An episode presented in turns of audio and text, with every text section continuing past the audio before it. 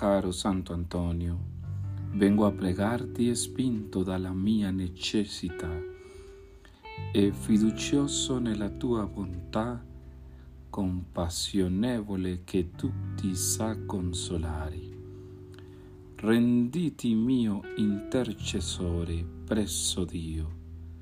Parla tu in mio nome al Padre delle misericordie e ottienimi la grazia di cui ho particolarmente bisogno.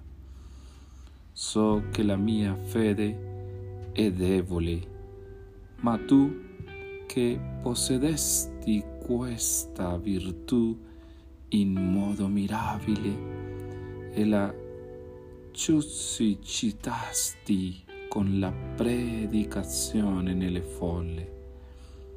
Ravvivala in me e rendila più forte e pura.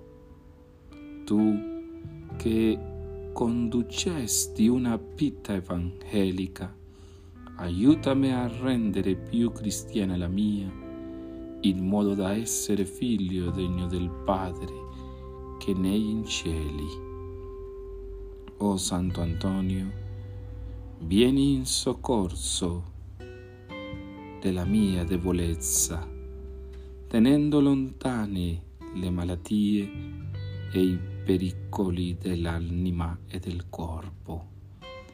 Aiutami a riporre sempre la fiducia in Dio, specialmente nei momenti della prova e del dolore. Benedici il mio lavoro, la mia famiglia, i tuoi devoti, i miei fratelli, sparsi nel mondo e ottieni a tutti la bontà del cuore verso i poveri e i sofferenti.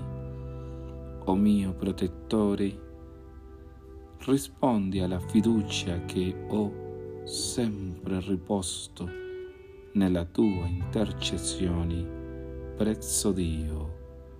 Amen.